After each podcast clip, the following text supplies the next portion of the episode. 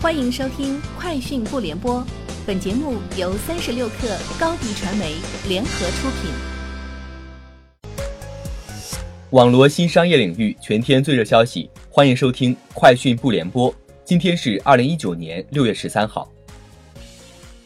据知情人士透露，阿里巴巴集团已经私下提交香港上市申请。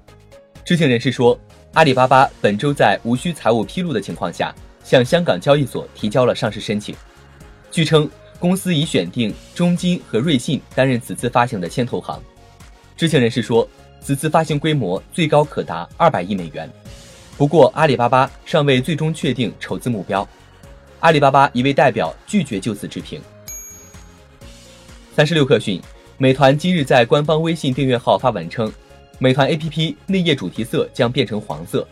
此外，美团线下场景也都统一成黄色，包括充电宝、POS 机、共享单车等。美团表示，此次变色是想将所有线上线下曝光进行视觉化统一，从流量到品牌一体化。每日优先与腾讯智慧零售今日达成战略合作，每日优先创始人徐正宣布智先千亿计划，在腾讯智慧零售的助力下，每日优先目标在二零二一年达到一千亿体量。做到智慧营销、智慧物流、智慧供应链。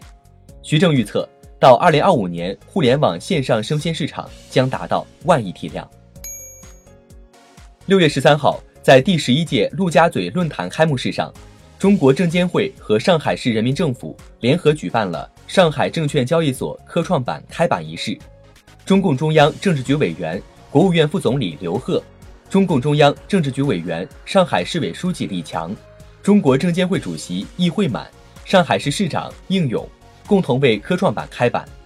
下一步，证监会将会同市场有关各方扎实、细致、深入地做好上市前的各项准备工作，推动科创板平稳开市、稳健运行。支付宝大病互助计划相互保宣布上线爱心接力功能，让陪审失败的申请人可以多一种获得帮助的途径。数据显示，截至到六月十三号。相互保总共救助了二百二十四位重病成员。中国移动二零一九年五 G 一期无线工程设计及可行性研究服务集采工作已经启动，这是五 G 牌照发放后中国的第一轮五 G 集中采购计划。中国移动副总经理李正茂表示，预计今年九月底前将在全国四十个城市提供五 G 服务，后续将持续扩大服务范围。小米副总裁、小米印度总经理发文表示，小米电视连续四个季度成为印度第一智能电视品牌。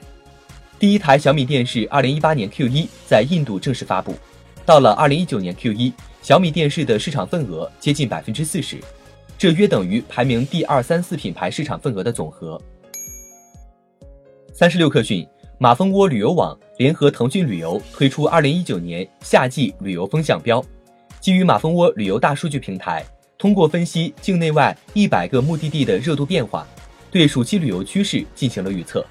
大数据显示，今年暑期热门目的地中，新疆、内蒙古、甘肃等地成为游客们的避暑胜地。三十六氪讯，天眼查数据显示，六月十号，摩拜北京信息技术有限公司全资子公司武汉摩拜共享技术服务有限公司发生工商变更。胡伟伟卸任法定代表人及执行董事兼总经理职位，均由李阳接任。李阳为美团点评高级副总裁，担任美团打车旗下公司上海路团科技有限公司南京分公司法定代表人。以上就是本期节目的全部内容，明天见。欢迎加入三十六氪官方社群，添加微信 baby 三十六氪 b a b y。三六 kr，获取独家商业资讯，听大咖讲风口，聊创业，和上万客友一起交流学习。高迪传媒，我们制造影响力。商务合作，请关注新浪微博高迪传媒。